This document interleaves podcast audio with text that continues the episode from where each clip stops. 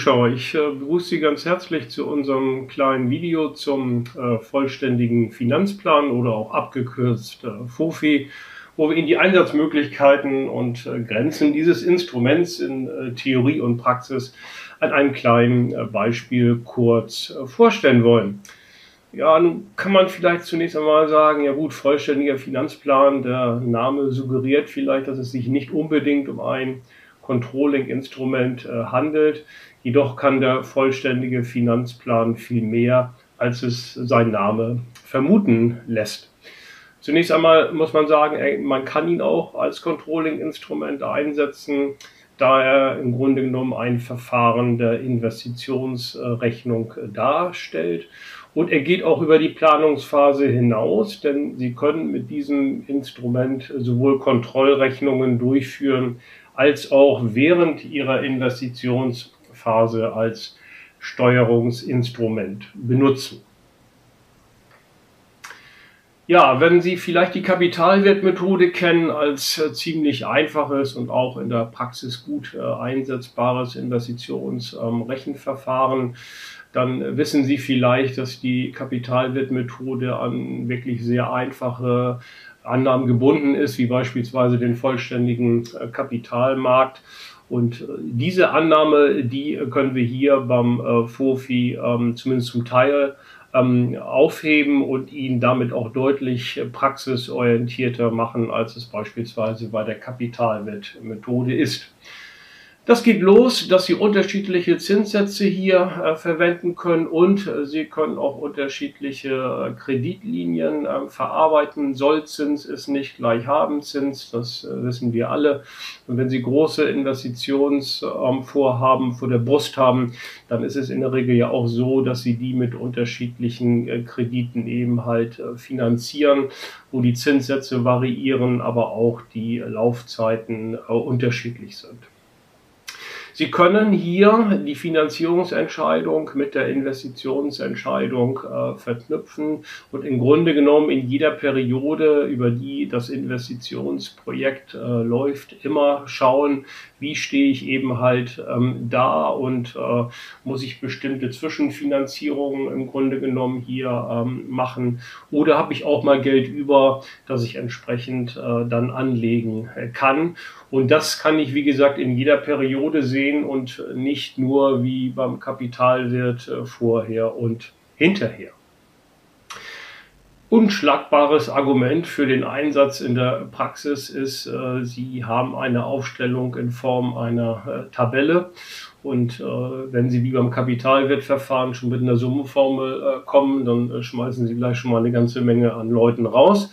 Und äh, das ist hier nicht so, weil die Tabelle kann man auch als Nicht-BWLer ganz gut verfolgen.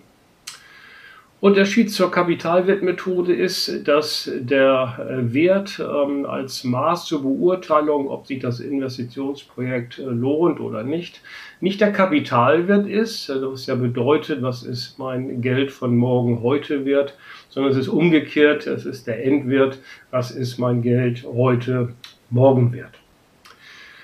Sie können den FOFI äh, fast beliebig äh, flexibel ähm, handhaben. Äh, Sie können hier mit mehreren Steuersätzen und Steuerarten ähm, rechnen. Und damit meinen wir natürlich die gewinnabhängigen äh, Steuern. Zum einen ist es äh, die Gewerbesteuer in erster Linie und zum anderen eben halt bei juristischen Personen die Körperschaftssteuer oder bei natürlichen Personen die Einkommensteuer. Fraglich ist, sollten Sie überhaupt äh, bei der Investitionsrechnung ähm, mit gewinnabhängigen Steuern rechnen, ja oder nein? Da gibt es keine eindeutige Antwort. Zum einen muss man natürlich sagen, klar, die Steuerlast mindert den Gewinn, das äh, kennen Sie alle und Je nachdem, wie das Unternehmen so tätig sind mit den genannten Steuerarten, müssen Sie immer davon rechnen, dass so zwischen 25 und 40 Prozent Ihres Gewinns eben halt an den Fiskus gehen.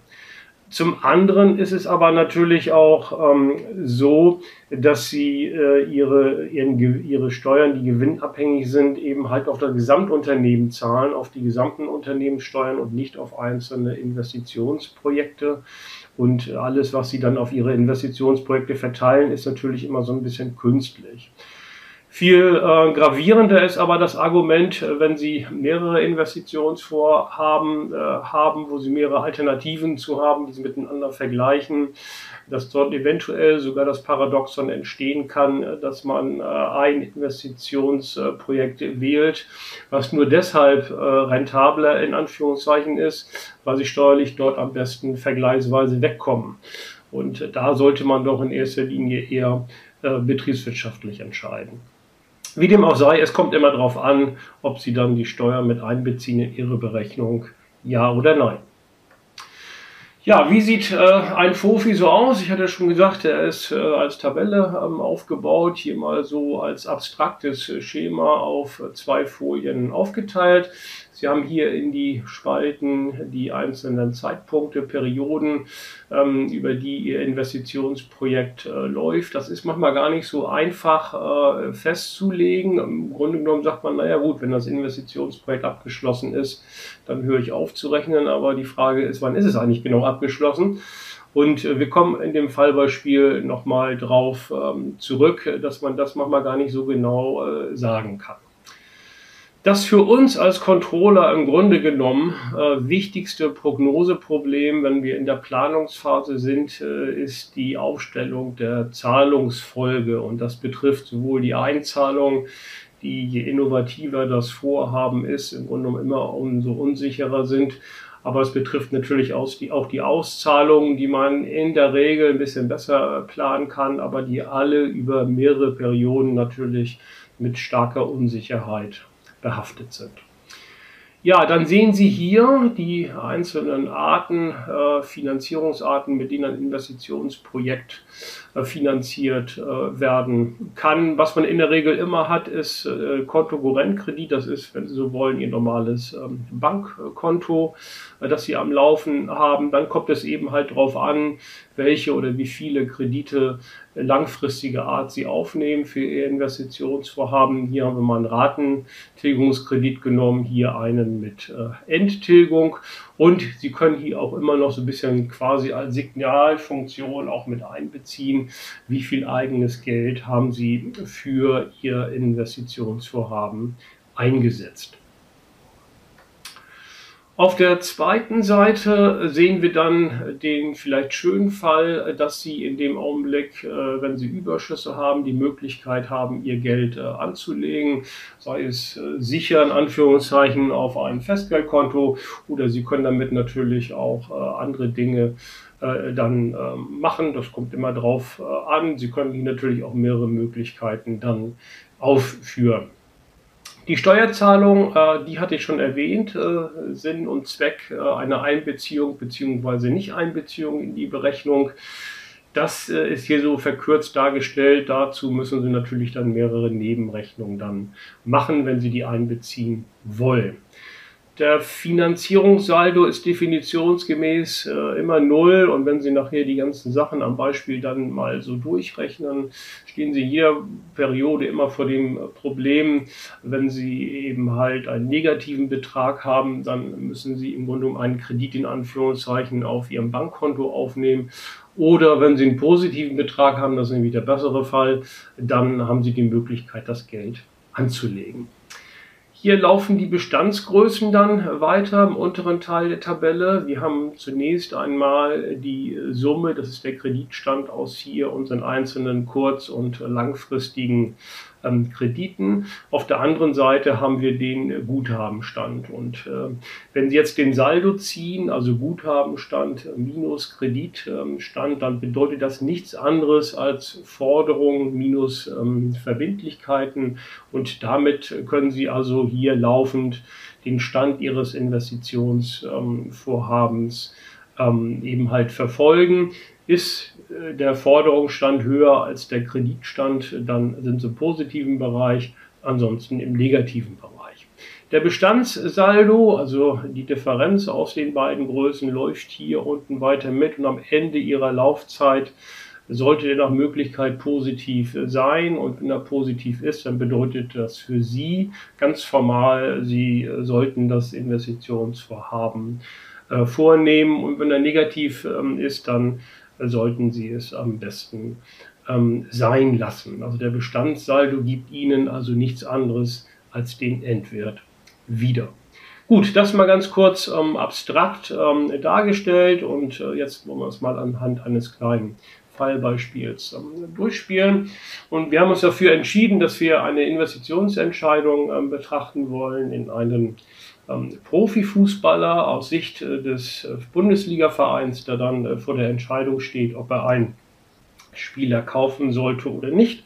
Und abgesehen von sportlichen Kriterien sollte man das natürlich auch finanziell ähm, durchrechnen. Kleines Video zum Einstieg hier. Ja, gut. Und da, wenn man das natürlich so sieht und egal, ob man Fußball gespielt hat oder nicht, dann sagt man natürlich, hätte jeder von uns reingeschossen. Ähm, damit es aber nicht zu einer Fehlinvestition wie diese Art hier kommt, äh, muss man natürlich auch eine wirtschaftliche Betrachtung vornehmen dieses Spielers und äh, das wollen wir Ihnen mal mit äh, einem vollständigen Finanzplan demonstrieren. Ja, welche Annahmen haben wir bei dieser Investitionsentscheidung? Ähm, zunächst einmal ist es so, dass der abgebende Verein sagt, ich möchte aber mindestens von euch eine Transferentschädigung oder salopp äh, gesagt eine Ablösesumme haben von äh, 6 Millionen Euro. Dann, ähm, das ist natürlich eine interne Entscheidung, die wir dann treffen, sagen wir, ja, wir wollen den Spieler mit einem Fünf-Jahres-Vertrag ähm, ausstatten. Das heißt für uns aus Sicht des aufnehmenden Vereins, naja, es ist schon ein etwas besserer äh, Spieler.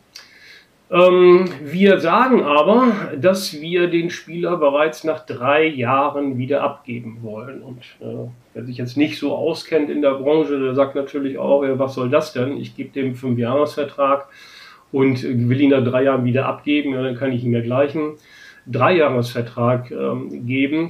Allerdings ist es so, dass sie im Fußball, im Profisport nur dann eine Ablösesumme wieder erzielen können, wenn sie ihn abgeben, wenn sie den Spieler während der Vertragslaufzeit äh, verkaufen.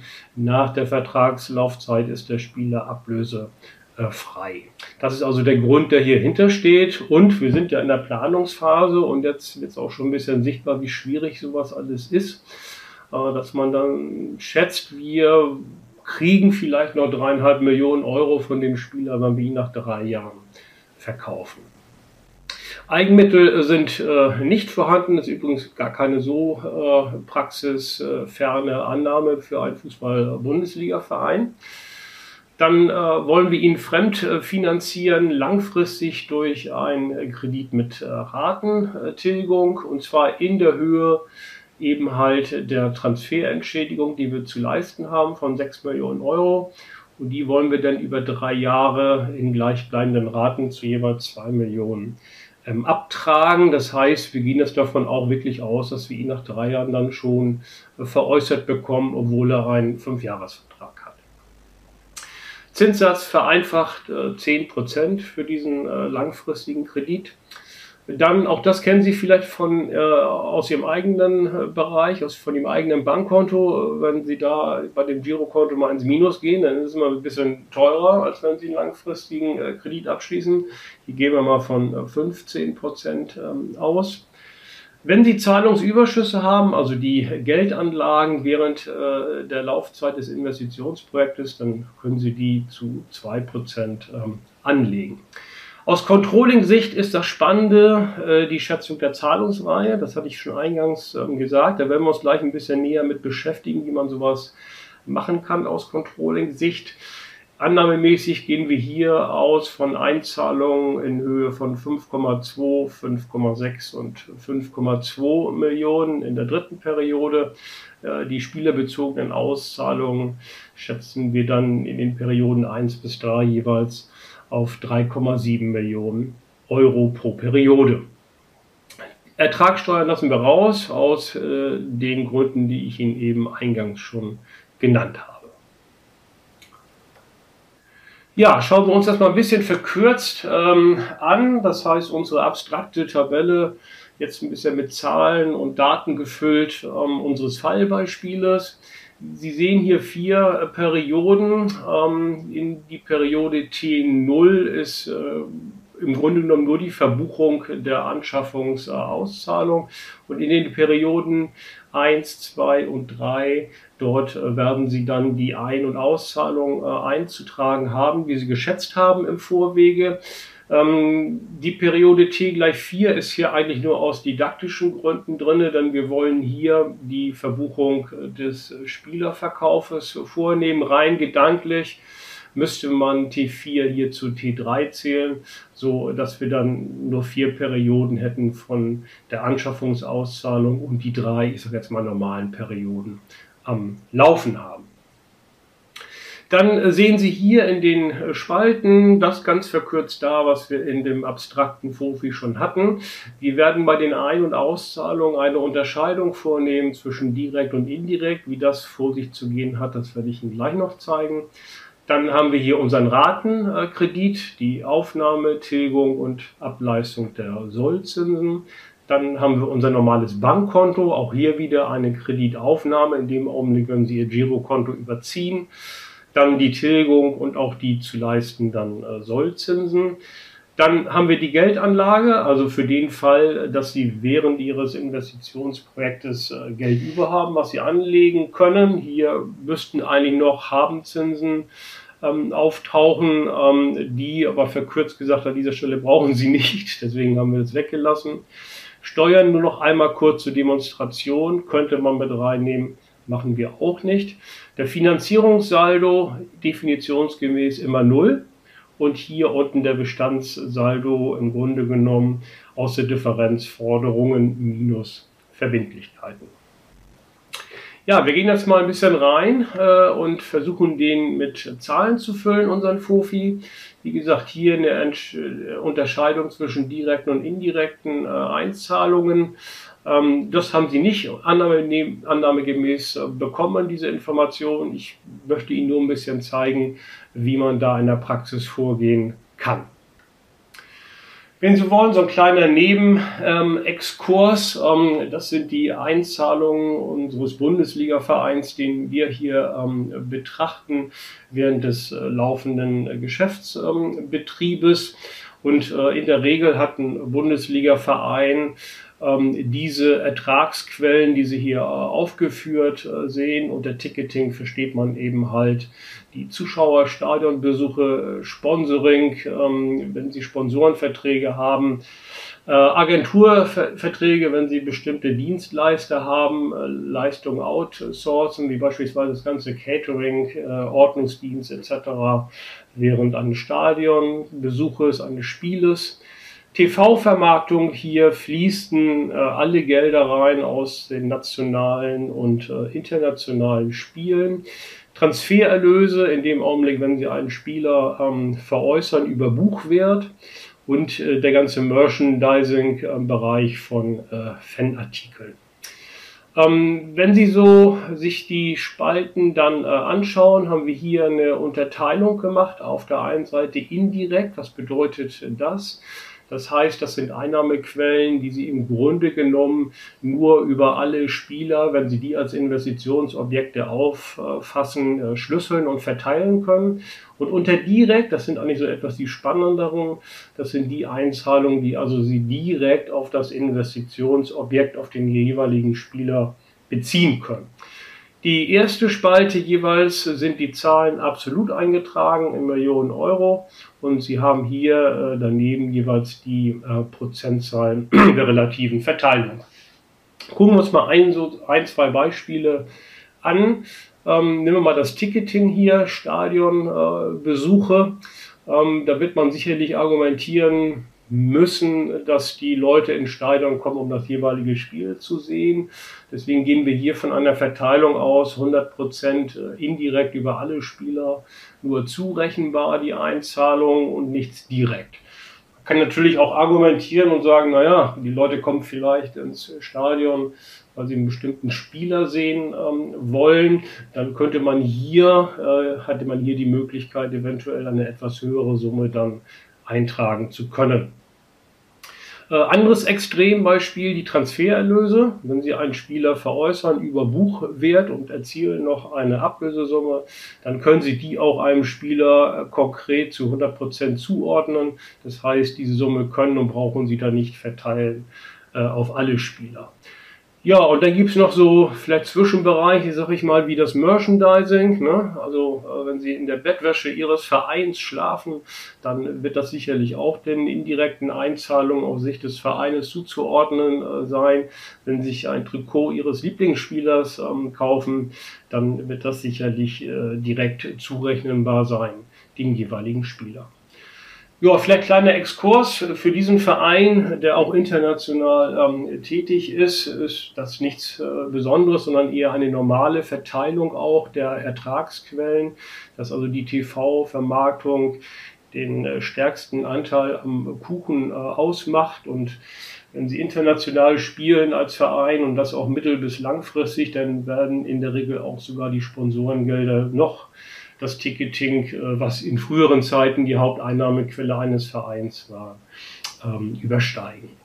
Ja, gehen wir zurück zum Thema. Äh, die Gesamtsumme sehen Sie hier jeweils aufgelistet und da ist es natürlich aus Controlling-Sicht so ein bisschen traurig, dass Sie also knapp 20 Prozent der Einzahlungen vielleicht nur direkt auf das Investitionsprojekt beziehen ähm, können. Das ist aber übrigens nichts Außergewöhnliches. Es betrifft auch andere Branchen und dass Sie dann also den verbleibenden Teil 80 Prozent dann ungefähr schlüsseln müssen. Ja, wenn Sie das über alle Spieler machen, das haben wir jetzt hier mal ähm, gemacht und haben Spielerkader von 25 äh, unterstellt, dann kommen Sie also hier entsprechend auf die beiden Summen. Ja, wie sieht es aus bei den Auszahlungen? Die sind in der Regel immer etwas leichter zu prognostizieren als äh, Einzahlungen. Ähm, und das ist bei einem Bundesliga-Verein sogar relativ einfach, dass Sie hier sehen, dass unter dem Stichwort Personal tauchen alle äh, Spieler auf. Ähm, dass sie hier zwei Drittel, ähm, ja, ein bisschen weniger ist es momentan bei so Bundesliga-Vereinen zwischen 50, 60 Prozent, können Sie ungefähr sagen, von den Einzahlungen, die dann ähm, für die Spieler ausgegeben werden äh, als laufende Gehälter. Und wenn Sie so wollen, der ganze Rest dient dann dazu, da den Spielbetrieb aufrechtzuerhalten, sodass wir als äh, Zuschauer dann entweder am Fernsehbildschirm oder im Stadion eben halt den Bundesliga-Fußball ähm, genießen können. Auch hier kann man dann wieder die Summen auf alle 25 Spieler dann übertragen und dann würden Sie hier zu diesen Durchschnittssummen kommen.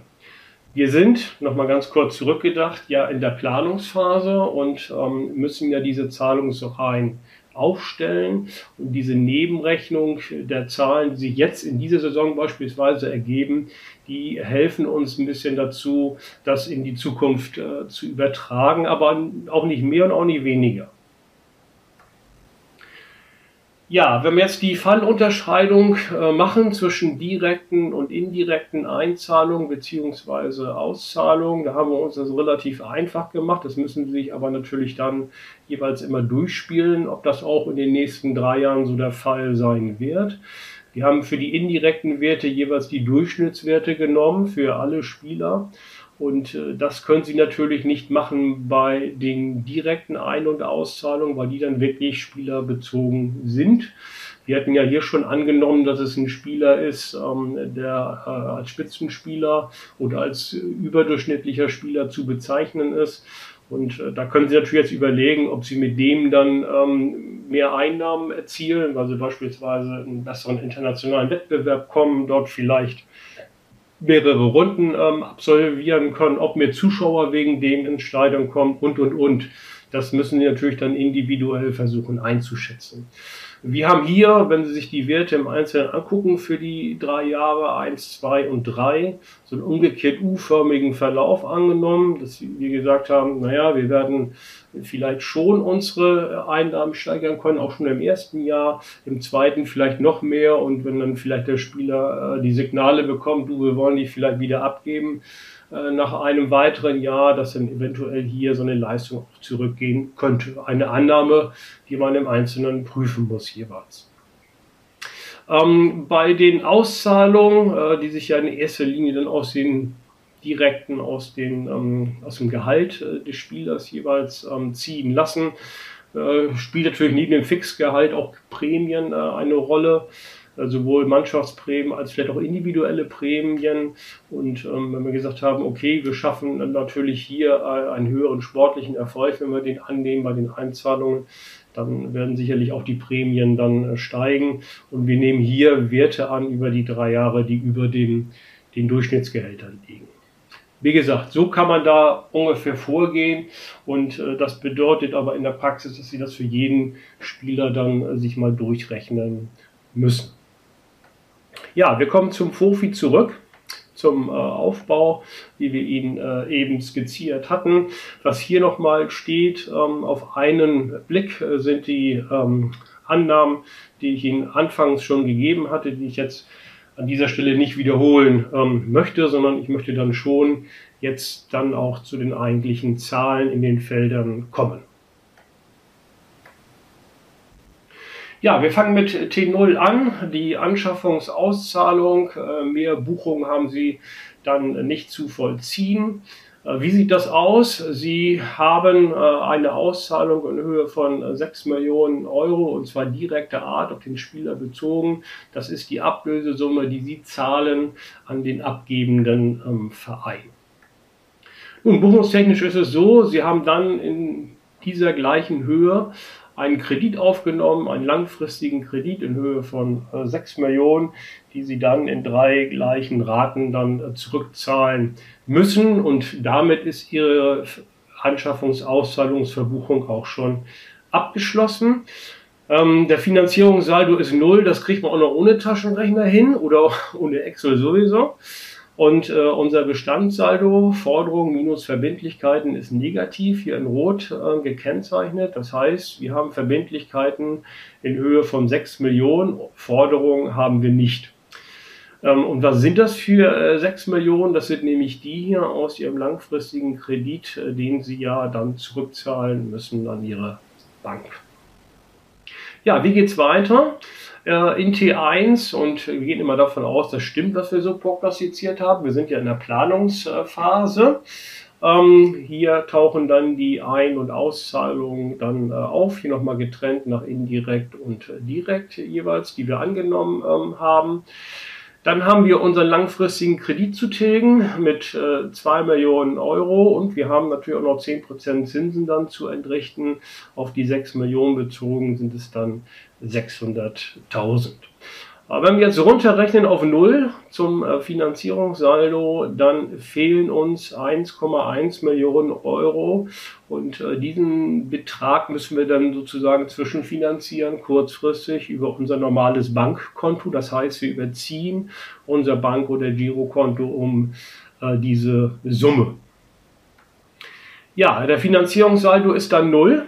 Und unser Bestandssaldo, der negative, sinkt von 6 auf 5,1 Millionen. Warum ist das so?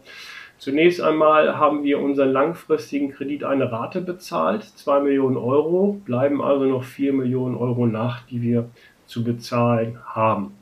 Hinzu kommt allerdings, dass wir unser Bankkonto ähm, beliehen haben mit 1,1 Millionen Euro und das müssen und sollten wir auch relativ zügig, weil der Zinssatz hier höher ist als bei unserem langfristigen Kredit, dann auch wieder zurückzahlen.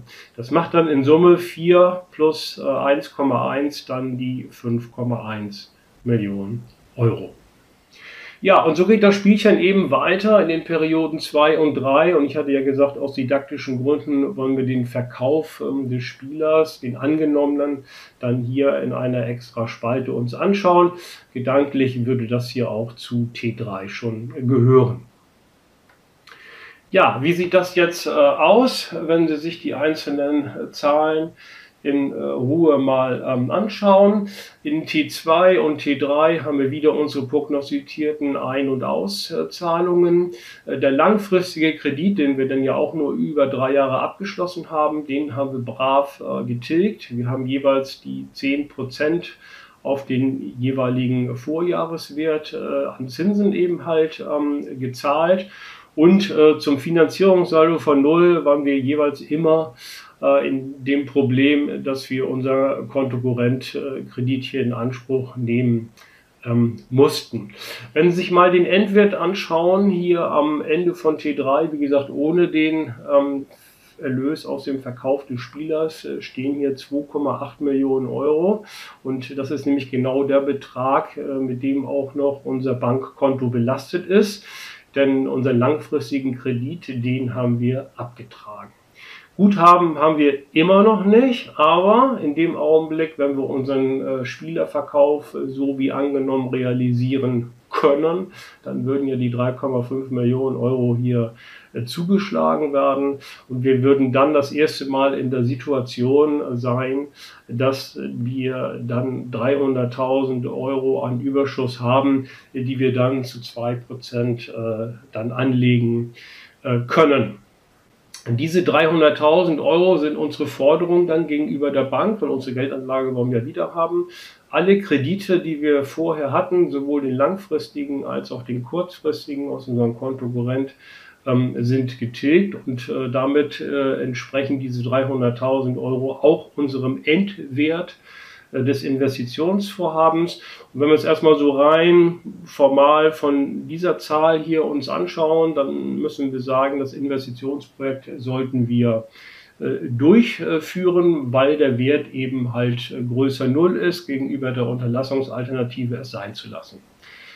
Ja, macht man das jetzt in der Praxis so einfach äh, und kauft den Spieler? Naja, sicherlich nicht ähm, weil man natürlich zum einen auch nochmal sich die sportlichen Kriterien anschauen äh, muss. Das kann man beispielsweise über eine Nutzwertanalyse ähm, ergänzend ähm, machen.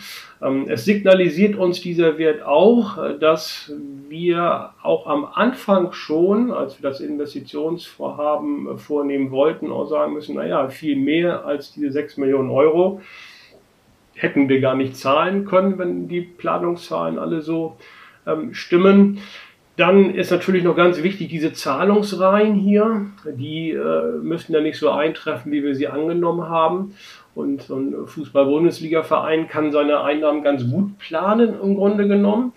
Ähm, aber es gibt unterschiedliche Szenarien und denken Sie an die TV-Geldern, die sind natürlich deutlich höher, wenn Sie in der Champions League oder äh, in der Europa League spielen, als wenn Sie gar nicht international vertreten sind. Also von daher sollten Sie diese einzelnen Szenarien hier vielleicht mal durchspielen und wenn sie ein Verein sind, äh, der äh, ohnehin nicht in Frage kommt für die internationalen Plätze, dann sollten sie zumindest mal die Situation vergleichen, Abstieg und äh, Nicht-Abstieg. Dann ändern sich die Zahlen hier beträchtlich, wenn sie eventuell in diesem Jahr absteigen werden. Ne? Nächster Punkt ist der äh, Spielerverkaufswert. Diese 3,5 Millionen Euro, die müssen ja nicht unbedingt ähm, auch genauso fließen. Das ist eher, eher der unwahrscheinliche Fall, dass es genauso sein wird. Dieser Wert kann höher oder niedriger sein. Es kann auch davon ausgegangen werden, dass eventuell der Spieler vielleicht gar nicht verkaufbar ist am Ende von äh, T3, aus welchen Gründen auch immer, beispielsweise äh, Verletzungen. Kann aber auch sein, dass sie ihn vielleicht gar nicht äh, abgeben wollen. Es kann aber auch sein, dass er nach zwei Jahren schon sagt, ich möchte gehen und findet einen Verein, ähm, der ihn dann kauft zu einem Betrag, wo sie sagen, okay, das ist in Ordnung auch für uns. Ne? Also von daher müssten Sie hier vielleicht auch noch das eine oder andere Szenario einplanen. Das heißt, Sie machen nicht nur einen Fofi, sondern äh, sie machen mehrere, was mit Excel aber auch kein großer Akt ist. Ähm, letzter Fall, den Sie auf jeden Fall auch noch betrachten sollten, ist folgender. Der hat einen Fünfjahresvertrag. Und äh, was ist, wenn er diesen Fünfjahresvertrag aus welchen Gründen auch immer aussitzt oder aussitzen äh, möchte. Auch hier müssten Sie nochmal eine Alternativrechnung äh, machen. Und Sie sehen also, dass diese, wann ist das Investitionsvorhaben beendet, Frage manchmal gar nicht so einfach zu beantworten ist. Ja, das zu dem äh, kleinen Fallbeispiel. Wir fassen mal kurz ähm, zusammen. Die ökonomische Vorteilhaftigkeit so eines Investitionsvorhabens kann man ohne weiteres ziemlich schnell ähm, durchrechnen. Sensitivitätsanalysen sollten Sie auf jeden Fall äh, anstellen. Also das kommt ja auf die Prognose der Zahlen äh, dann ähm, auch drauf an, die Sie tabellarisch relativ gut und schnell darstellen können. Die Rückkopplung mit dem sportlichen Bereich haben Sie auch, die Sie dann eben halt alternativ äh, vornehmen müssen. Denn so eine Tabelle können Sie auch mit dem sportlichen Bereich äh, besprechen und sich dann die Argumente dort einholen, die sportlich ja Art für das eine oder andere dann äh, sprechen. Ja, was wir hier nicht gemacht haben, aber was Sie wahrscheinlich auch in der Praxis machen, äh, dass Sie ähm, diese Spielerinvestitionen mal vergleichen mit anderen Spielern, die äh, hier in diesem Bereich in Frage kommen und mal schauen, ob der eine oder andere vielleicht günstiger ist, als den Sie dann haben. Und wenn sportlich ähm, sozusagen Sie keine Präferenz haben, dann würde man natürlich den günstigeren Spieler dann äh, kaufen. Ja, die Vorteile hatte ich Ihnen anfangs schon äh, gesagt, deswegen hier nur ganz äh, kurz. Verknüpfung, Investitions-, Finanzierungsentscheidungen. Sie können mit unterschiedlichen Soll- und Habenzinsen rechnen, unterschiedlichen Krediten. Auch Zinsvariationen im Zeitablauf können Sie natürlich äh, einbauen. Langfristige Kredite wird es eher nicht betreffen, aber wahrscheinlich ähm, Ihr Kontokurrent. Äh, dort sind die Zinssätze ja deutlich äh, stärker schwankend. Sie können den Fofi ausbauen, ähm, auch unterjährig, macht bei einem Bundesliga-Verein vielleicht halbjährlich äh, Sinn machen, können natürlich auch runtergehen bis in Monats- oder Quartalsberechnungen und wie gesagt, unschlagbares Argument, die Tabelle mathematische Überschaubarkeit ist auch für jeden, Ökono jeden Nicht-Ökonom im Grunde genommen geeignet. Die Nachteile des Fofis sind gar nicht so viele. Ähm, die betreffen in erster Linie immer dann Punkte, wenn sie aufbauende äh, Investitionsprojekte haben oder sie haben Verknüpfungen zwischen den Investitionsprojekten. Das kann natürlich bei Spielern wie in einem Bundesliga-Verein der Fall sein. Dann kann es manchmal sein, dass sie ihr Eigenkapital, was sie hier haben, teils ein bisschen willkürlich äh, aufbauen und auch wieder äh, dann abbauen in der, in der Tabelle. Da kann man darüber nachdenken, ob man hier mit Verrechnungspreisen dann äh, arbeitet, aber diese Verbundeffekte dann im Grunde genommen in Zahlen umzurechnen und das noch in einer Prognosephase, da muss man eben sich wirklich überlegen, ob man sich äh, diesen äh, Aufwand äh, zutrauen möchte. Ja, wenn Sie noch Übungsmaterial äh, brauchen zum Fofi, wenn Sie das interessiert und sagen, nee, also ich bin zwar kein Student, aber ich kann das auch in der Praxis äh, gut einsetzen, äh, dann können Sie sich zum einen äh, unsere Lehrbücher holen äh, zum Unternehmenscontrolling und die unterschiedlichen ähm, Übungsbücher zum Controlling. Oder Sie schreiben sich in die Fernuniversität äh, ein bei mir in einen Studiengang und dann kommen Sie quasi dann auch umsonst an das Material ran ähm, über unsere Moodle-Lernumgebungen. Ja, ich hoffe, äh, der Fofi ist für Sie ganz interessant gewesen und äh, dass Sie auch sagen, ich muss es nicht unbedingt studieren, aber ich kann mir das Instrument mal in der Praxis genauer angucken. Ich kann es Ihnen auf jeden Fall äh, empfehlen und ähm, wünsche Ihnen bis dahin alles Gute. Vielen Dank.